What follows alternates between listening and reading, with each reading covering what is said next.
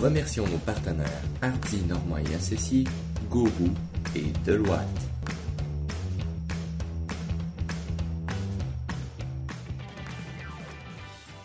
Euh, bonjour, aujourd'hui, euh, bienvenue au podcast des Brebins. Aujourd'hui, on reçoit Sofiane Côté, euh, des jeunes CPA, et elle est présidente de cet superbe organisme.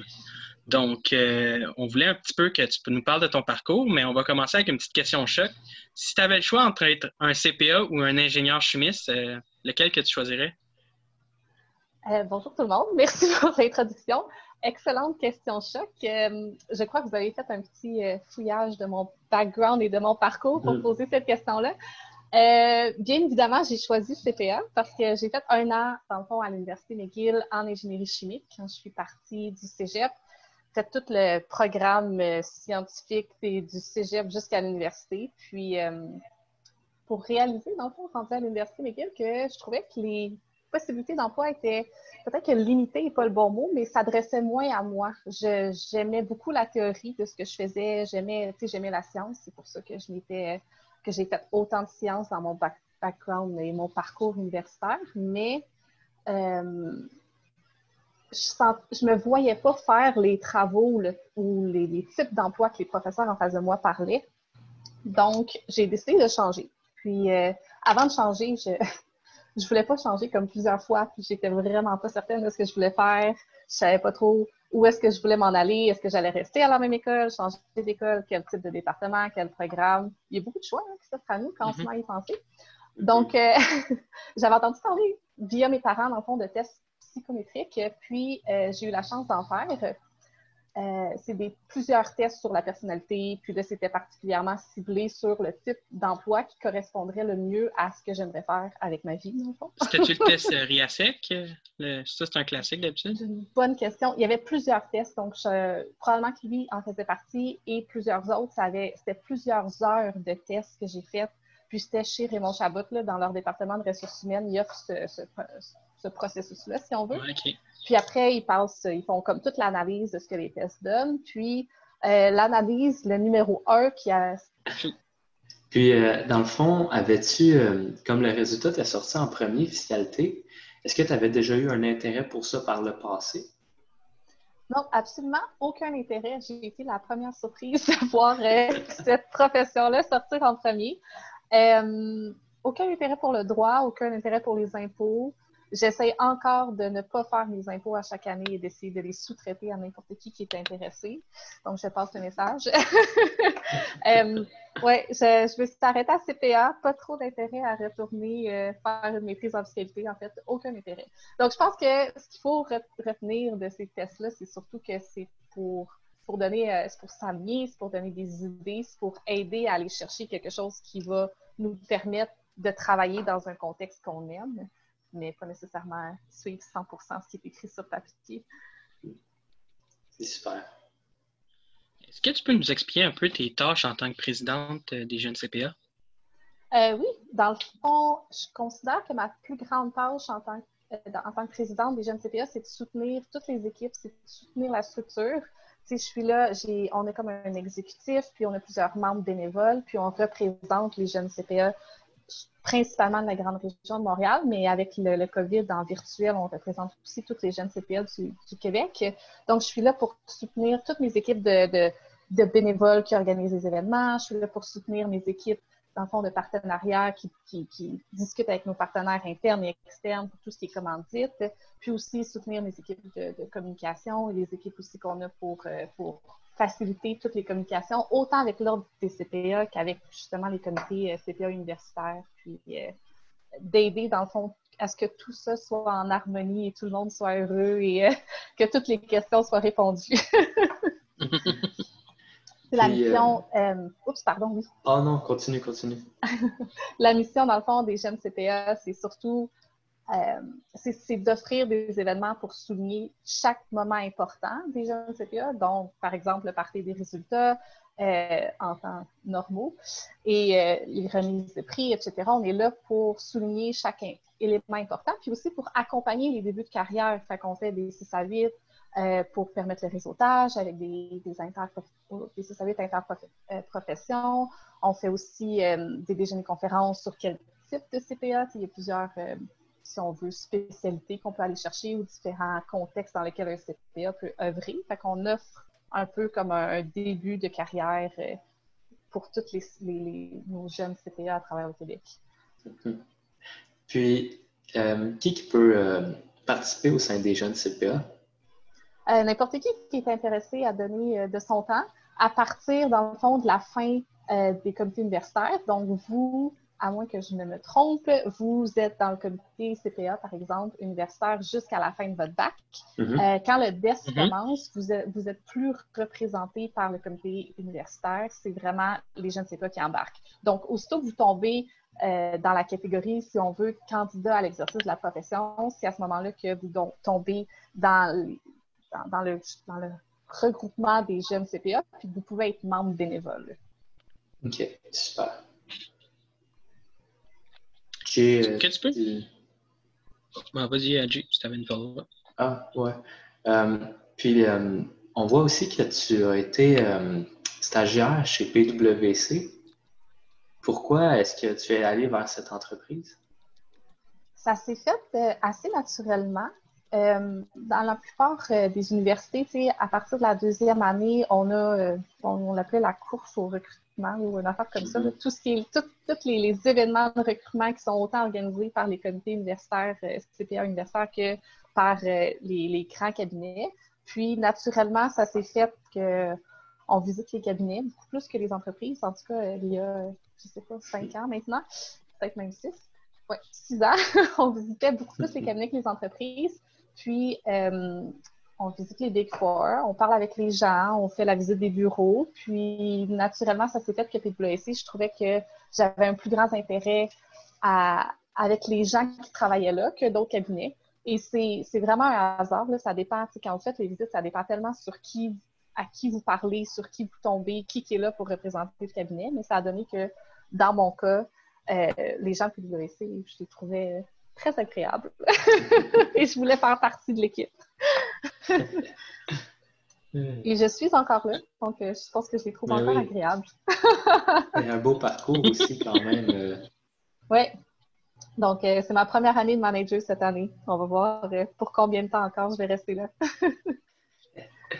C'est-tu quelque chose que tu envisages? de rester en cabinet comptable? Oui. Et chez PwC aussi? Et chez PwC, c'est une excellente question. Euh, J'essaie de rester assez ouverte. Euh, J'aime beaucoup le travail que je fais. Je trouve qu'à chaque année, quand on est en cabinet, il y a une structure qui est peut-être un peu plus présente et euh, très pyramidale, si on veut, qu'à chaque année, tu changes un peu de poste, c'est presque automatique. Puis, euh, tu as des nouvelles responsabilités, des nouvelles tâches et aussi, tu peux changer de client quand même fréquemment, ce qui fait qu'à chaque jour, j'apprends quelque chose. Je pense que quand je vais réaliser que je n'apprends plus autant à chaque jour ou que j'ai atteint une espèce de, de, mhm. point de stagnation, bien peut-être qu'à ce moment-là, je vais plus envisager de, de, me retourner vers une entreprise puis de changer complètement. c'est ça la beauté aussi du type comptable. Il n'y a pas vraiment de limite de type d'entreprise dans lequel on peut être euh, euh, utile. on peut autant aller pour des entreprises euh, publiques, le gouvernement, des cabinets comptables mm-hmm. que des OSBL. Fait on dirait que c'est vraiment illimité les possibilités qu'on a. c'est un des, des, plus grands attraits, je pense, de la profession. Définitivement. Euh, pour continuer un peu dans ton parcours, euh, là, tu nous as parlé un peu plus de ton parcours professionnel, puis on a parlé un peu euh, de ton parcours dans, ton, dans, des jeunes CPA. Est-ce que tu pourrais nous parler un peu de ta, plus, de, ta réalisation dont tu es le plus fier? donc, plus au niveau comme personnel, qu'est-ce que je serais le plus fier? Ben oui, ou professionnel, un des deux. c'est comme si tu en as un pour chaque. Ben vas-y, on est, on est, tout oui. Excellent. Euh, ce, que les gens, ce que les gens ne savent pas beaucoup à propos de moi, j'ai grandi sur un bateau euh, autant qu'on puisse le faire euh, au Québec, genre six mois par année c'est l'hiver, mais l'autre six mois, quand il n'y a pas de glace sur les lacs, j'ai grandi sur un bateau avec mes parents pendant, pendant une dizaine d'années jusqu'à temps que je déménage à Montréal pour le cégep. Donc, je pense que c'est comme une, c'est une grande réalisation d'avoir autant grandi dans ce monde de bateaux-là. Puis, je pense que quand j'ai appris à conduire des bateaux de comme 45 pieds, j'étais comme yes! Tu sais, les capitaines, c'est tout le temps les hommes, puis ça, ça l'a fait, euh, en tout cas, la marina, je me rappelle la fille de 18 ans qui conduit ce type de bateau-là, ça a été très, euh, très drôle. Puis il y a des fans qui se sont mis à conduire des bateaux aussi par après. J'étais comme, vous êtes capables. Pas Ben juste les hommes. C'est sûr, c'est difficile. là, c'était le milieu du bateau, c'était un peu un milieu euh, qui était quand même assez euh, fermé. Il faut quand même. euh, C'est un, un certain investissement aussi pour les bateaux. Là. Oui, est-ce que tu c'est pourrais développer un peu plus? Ouais, oui, c'est ça, ça. c'est l'investissement des parents. Moi, j'ai pu en profiter grandement. Euh, oui, dans le fond, on s'était installé, on fermait la maison, on déménageait pour l'été sur le bateau. Fait que c'était apprendre à vivre, euh, si on veut, euh, pas de façon recluse, mais d'une autre façon. Tout devait être 100 organisé. là. C'était comme organiser un événement. Tu pars pour la fin de semaine, ben, il faut s'assurer que les toilettes sont vidées, que tu as de l'eau, euh, bon, c'est quoi la température, euh, toute la nourriture. Tout doit être 100 planifié à l'avance pour que quand le départ se fait, ben, on n'a plus accès à rien, on n'a plus d'électricité, les cellulaires doivent être chargés. Puis quand j'allais à l'école, euh, on avait fait un système là, avec mon père de euh, c'est des, batteries, le fond, qui font fonctionner le bateau. Euh, il y a des, des fois une génératrice, mais nous, on n'avait pas une génératrice tout le temps. Donc, on avait des batteries qui transféraient le. Ok, le t'étais pas sur un 12 volts. voilier, là. Non, non, non, sur un bateau amateur. Ok. Mais fait que des fois, vers la fin, on avait une génératrice. Puis euh, il fallait comme transférer le 12 volts en, en 120 volts pour Mhm. plugger les ordinateurs, travailler, avoir Mhm. Internet. Fait que c'est c'est intéressant. Euh, je pense que c'est. Veux, veux pas, ça m'a aidé à apprécier la planification et l'organisation. Maintenant que c'est transformé en, en événement, mais euh, c'est un monde intéressant. C'est quand même assez impressionnant.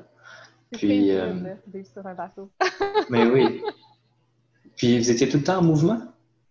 Euh, ça dépendait des fois, mais oui, on pouvait bouger. On était sur un lac fermé, donc c'était limité aussi un peu les mouvements, mais on pouvait se promener, euh, mettons, d'un bout à l'autre du lac, c'était à peu près quatre heures de route.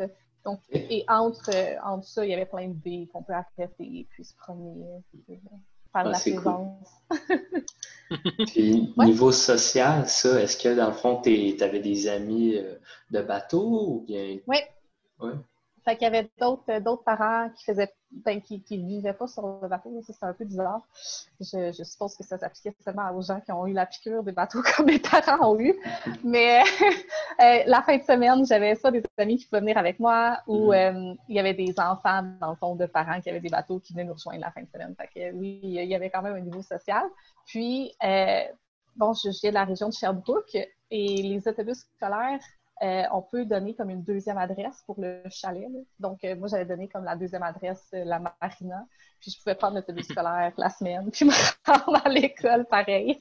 Donc, c'est un bon. ça tout fonctionnait, c'est un bon concept. Oui, effectivement.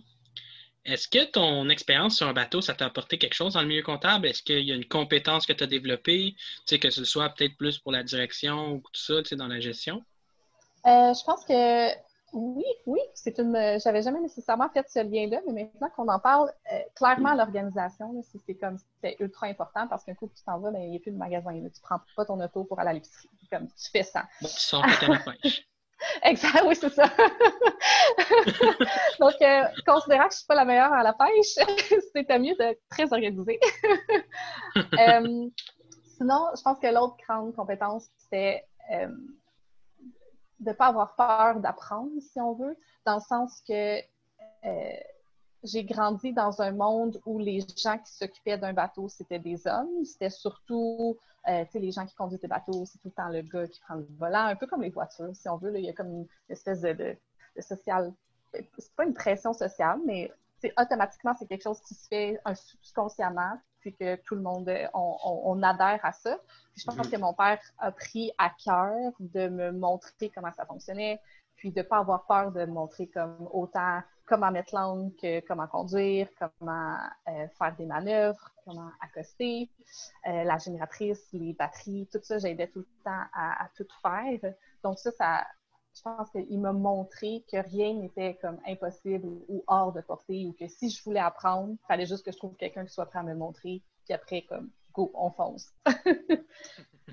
Puis, Petite question, euh, tu te souviens encore c'est quel côté bâbord tribord? Parce que moi je m'en souviens jamais. Oui, le truc, batterie. Fait c'est à gauche, puis tri, c'est à droite, comme battre. OK. c'est ça le truc? Ah. Ça C'est mentionné. Ouais, ouais. Tu, euh, tu disais qu'il y avait comme pas grand femme là, qui est habituée de conduire le bateau et tout ça. Ouais. Puis euh, justement, un sujet quand même évoqué, c'est celui de la femme dans le milieu euh, des affaires. Trouves-tu que c'est difficile pour une femme d'accéder à des plus hauts postes de niveau hi- hiérarchique? Euh, je crois qu'en tant que société, on est de plus en plus euh, ouvert, euh, pas nécessairement ouvert, mais on a conscience de plus en plus de cette question-là et de l'importance que ça a. Euh, avoir des équipes mixtes a un bénéfice, si ça a été prouvé plus, Mhm. par plusieurs, euh, dans plusieurs contextes. Ça a vraiment un bénéfice de mixer les idées, d'avoir une meilleure performance d'une organisation qui, qui, qui est là avec l'équité. Euh, ceci dit, il y a encore beaucoup à faire. Je pense que c'est quand on voit de plus en plus dans, dans la presse ou dans l'actualité, ah, c'est la première femme qui accède à ce poste, Ouais. c'est la première femme qui va faire ça. Comment ça se fait qu'en 2020, il n'y a jamais eu de femme avant? C'est à quel point? Est-ce que c'était vraiment que les femmes étaient si incompétentes dans le passé? Je crois pas. Mhm. Euh, puis il y a un mix aussi, c'était super intéressant avec la COVID. Euh, le, le- voyons, la situation des femmes aur- aurait pourrait avoir ré- régressé énormément parce que vu maintenant il y avait beaucoup de télétravail à la maison, les gens automatiquement, euh, c'est souvent les femmes qui ont plus de pression au niveau de s'occuper des enfants, de faire le ménage, de faire le, le- bon, à manger, l'épicerie, etc. Donc, euh, il y avait, je lisais des articles justement qui mentionnaient que à long terme, ça se peut que la COVID a un effet très néfaste sur les femmes dans le, dans le marché du travail à cause que le fait de travailler à la maison les pénalise parce qu'ils n'ont plus le temps euh, du fait qu'elles elles sont toujours présentes. Elles ne, elles ne vont plus travailler, ne- il n'y a plus de distance physique pour les enfants, puis automatiquement, c'est elles qui tombent avec euh, souvent plus de respect. Pour le bénéfice de nos euh, auditeurs et auditrices, est-ce que tu aurais un exemple à nous donner? Ouais, je pense que je vais revenir avec un peu mon exemple de bateau. Là.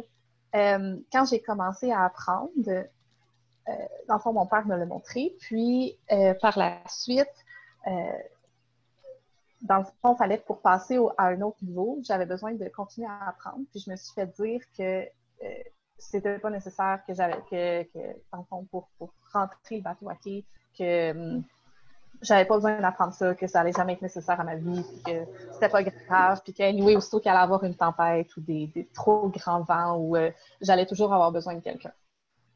Puis euh, je me suis vraiment sentie insultée. C'est comme que quelqu'un me dit ça, puis le dit comme si de rien n'était, c'était normal. Garde, apprends pas ça, laisse ça pour les autres, oublie ça, tu seras jamais capable, puis anyway, tu vas toujours avoir besoin de quelqu'un d'autre. Ça m'a vraiment marqué, puis je pense que j'ai été un, deux, trois jours à encaisser le choc. Puis pour après me dire, ben voyons donc, il y a bien quelqu'un qui va être prêt à me le montrer. Puis s'il y a quelque chose, ben je vais l'apprendre moi-même. Je me suis mis à faire des recherches sur Internet, je me suis mis à, à rechercher un peu euh, comment faire, qu'est-ce qu'il faut faire. Puis euh, il y a effectivement quelqu'un qui a bien voulu me le montrer. Puis j'ai été capable de le faire. Mais j'en venais pas que. Puis si on change de génération, là, c'était vraiment pas quelqu'un de, no- de notre âge, mais j'en venais pas que cette personne-là puis, elle je suis, je suis convaincue qu'elle l'a pas fait méchamment, mais que justement, que pour elle, c'était normal de dire ça à quelqu'un, de dire Ah, mais tu ne seras pas capable. Mais voyons donc, c'est pourquoi qu'on dit ça à quelqu'un? Pourquoi qu'on trouve que c'est normal de dire ça à une personne? Puis, euh, quand je l'ai rentré, puis je- avec l'expérience, je me suis aussi, je le faisais plus fréquemment que cette personne-là. On va rester très vague. Je suis devenue vraiment meilleure que cette personne-là. C'était un sentiment comme fierté. merveilleux, d'accomplissement merveilleux. Mais j'ai mis beaucoup plus d'heures. Mais c'est ça, je pense que c'était passer les incertitudes aussi, autant que nous on en a, mais autant que les autres peuvent nous en donner. Il y a une certaine pression à dire Ah, mais les autres vont penser que je suis pas capable. OK, ils penseront ce qu'ils voudront, mais euh, à la fin, euh, c'est nous qui se lèvent à tous les matins, puis on vit avec les choix qu'on fait. Donc, euh, ça, a été, ça a été intéressant. Puis, euh, j'aimerais ça qu'on revienne un peu au sujet de la COVID qu'on parlait tantôt. Qu'est-ce que ça a changé au niveau de, de ce que tu fais en tant que présidente en ce moment, là, tout au niveau de- des jeunes CPA? Comment c'est venu affecter? ça a eu, euh, ça a eu beaucoup d'impact. Euh, ça a été difficile en mars puis en avril. C'est un coup que puis je pense que vous avez été probablement un peu dans le même euh, dans le même contexte de devoir annuler des événements, probablement, ou le comité mm-hmm. universitaire avant vous. Mm-hmm. Devoir annuler des événements, devoir prendre la décision de est-ce que ça va être reporté. C'est quand qu'on pense que ça va être ouvert. Puis, tu sais, initialement, euh, ce qui était transmis par le gouvernement, puis probablement personne ne savait ce qui s'en est. C'est une situation qui est complètement euh, nouvelle et comme hors, de notre contrôle. Tu sais, c'est vraiment tout le monde agit et prend des décisions avec le meilleur de ce qu'ils savent, mais il n'y a pas d'historique.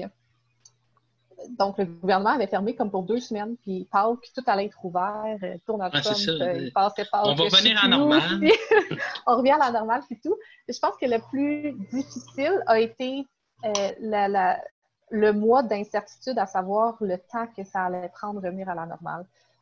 Chaque semaine de, entre mi-mars et mi-avril, on avait beaucoup d'informations nouvelles. Puis un coup que c'était devenu clair que ça allait pas revenir à la normale avant longtemps, je pense qu'à ce moment-là, ça devenait plus facile de comprendre qu'il y avait un changement à effectuer, euh, il y a une adaptation à faire, il faut qu'on agisse pour nos événements, il faut qu'on assure la pérennité des jeunes CPA. Puis avec le support de l'ordre, il ben, faut qu'on se mette à la recherche de logiciels, puis au niveau légal, quel logiciel on peut utiliser, comment on peut rendre virtuels les événements qu'on fait, puis aussi créer des nouveaux événements parce que, veux pas, il y a des événements qu'on ne sera pas capable de rendre mm-hmm. de façon virtuelle. Donc là, pour continuer d'offrir euh, aux, jeunes, aux, CPA à travers le Québec la possibilité d'avoir le soutien que les autres par le passé ont eu droit, ben il fallait vraiment, vraiment se renouveler.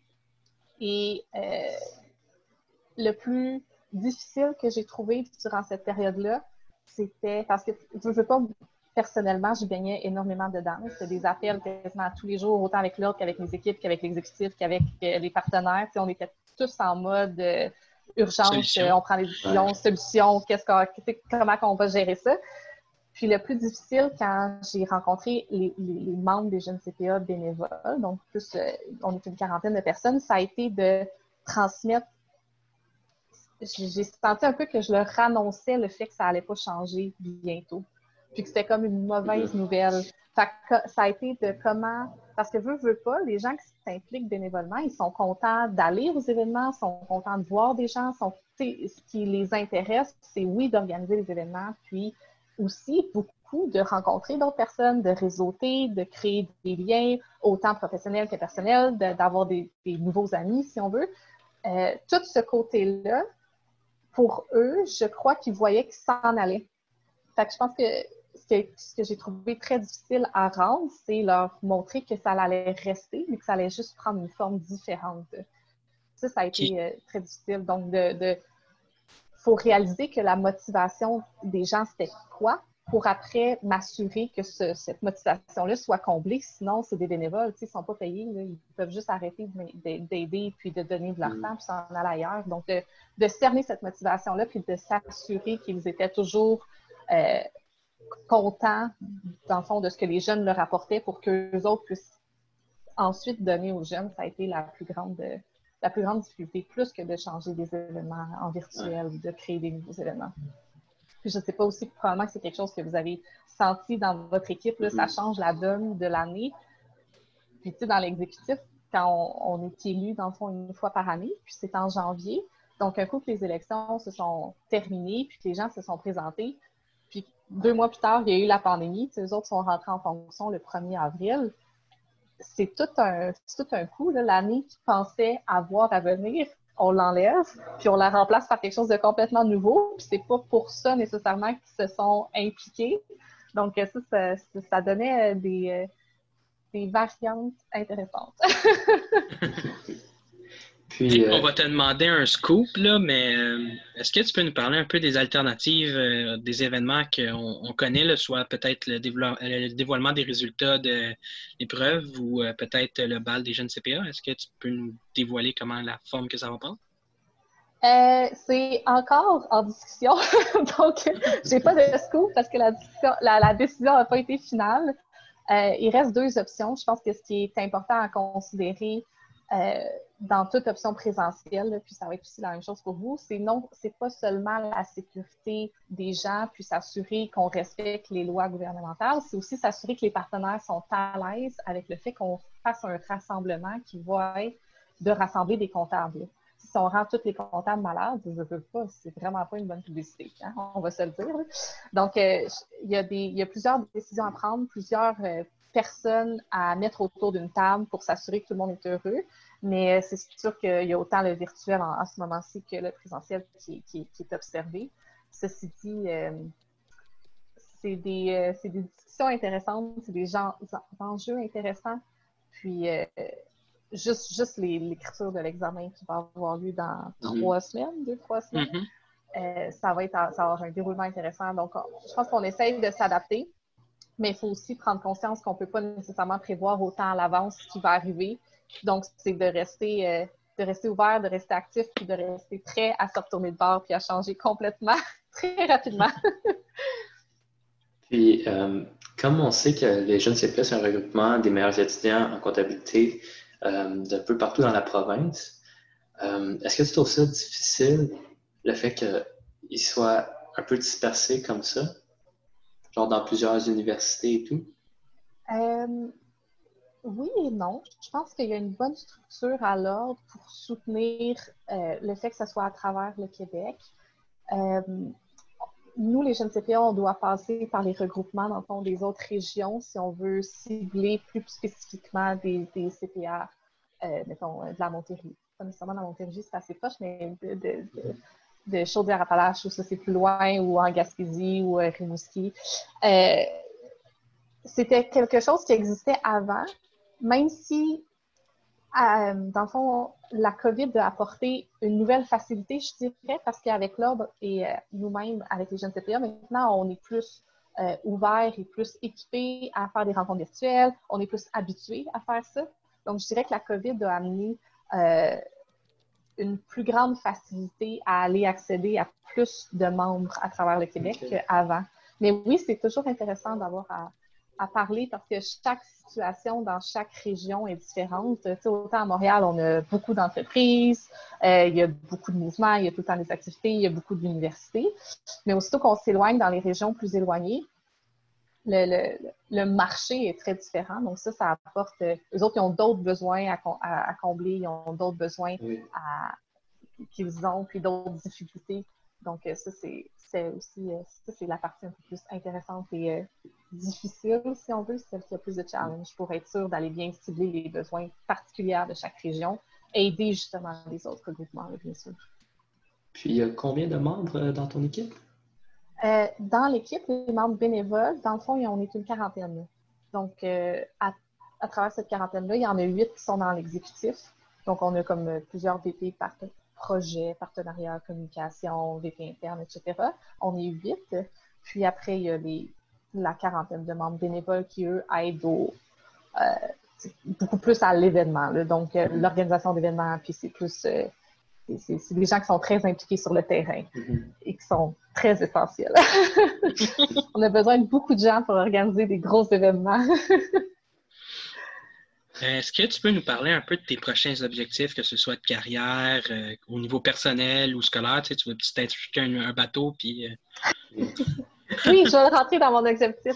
Euh, que ce soit plus l'investissement des parents, que ça devienne le mien. ça, peut être un héritage, hein? ah ouais, Je veux quand même qu'il reste là longtemps. oui, exactement. Ben, j'espère qu'il va. Que, t'en as pour une couple d'années encore à faire. Oui, c'est ça.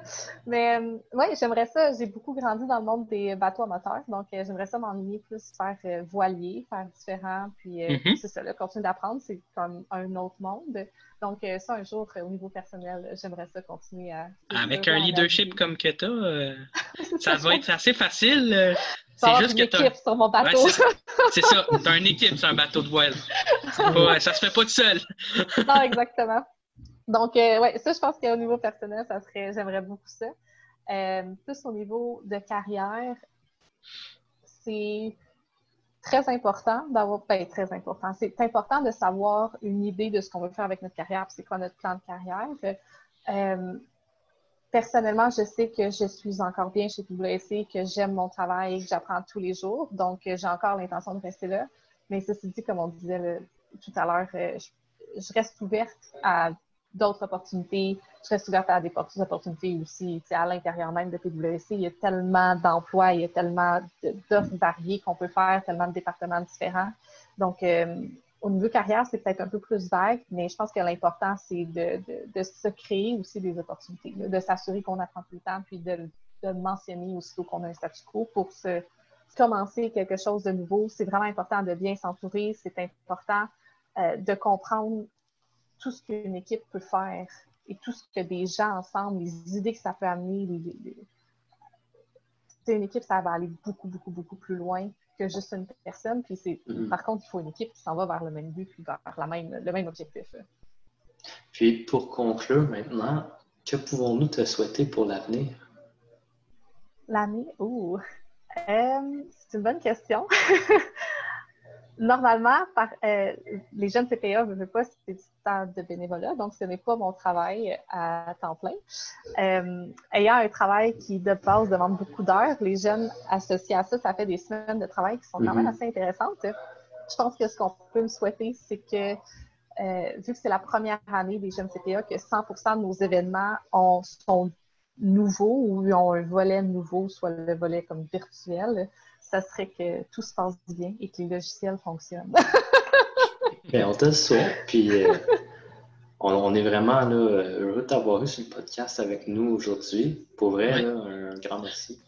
Ben, merci beaucoup à vous. Ton énergie est vraiment contagieuse, tu sais. Puis... ah, mais super!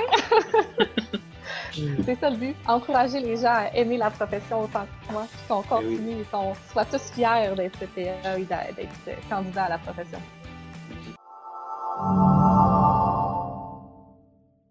Remercions nos partenaires Hardy Normand et Associés, Gourou et Deloitte.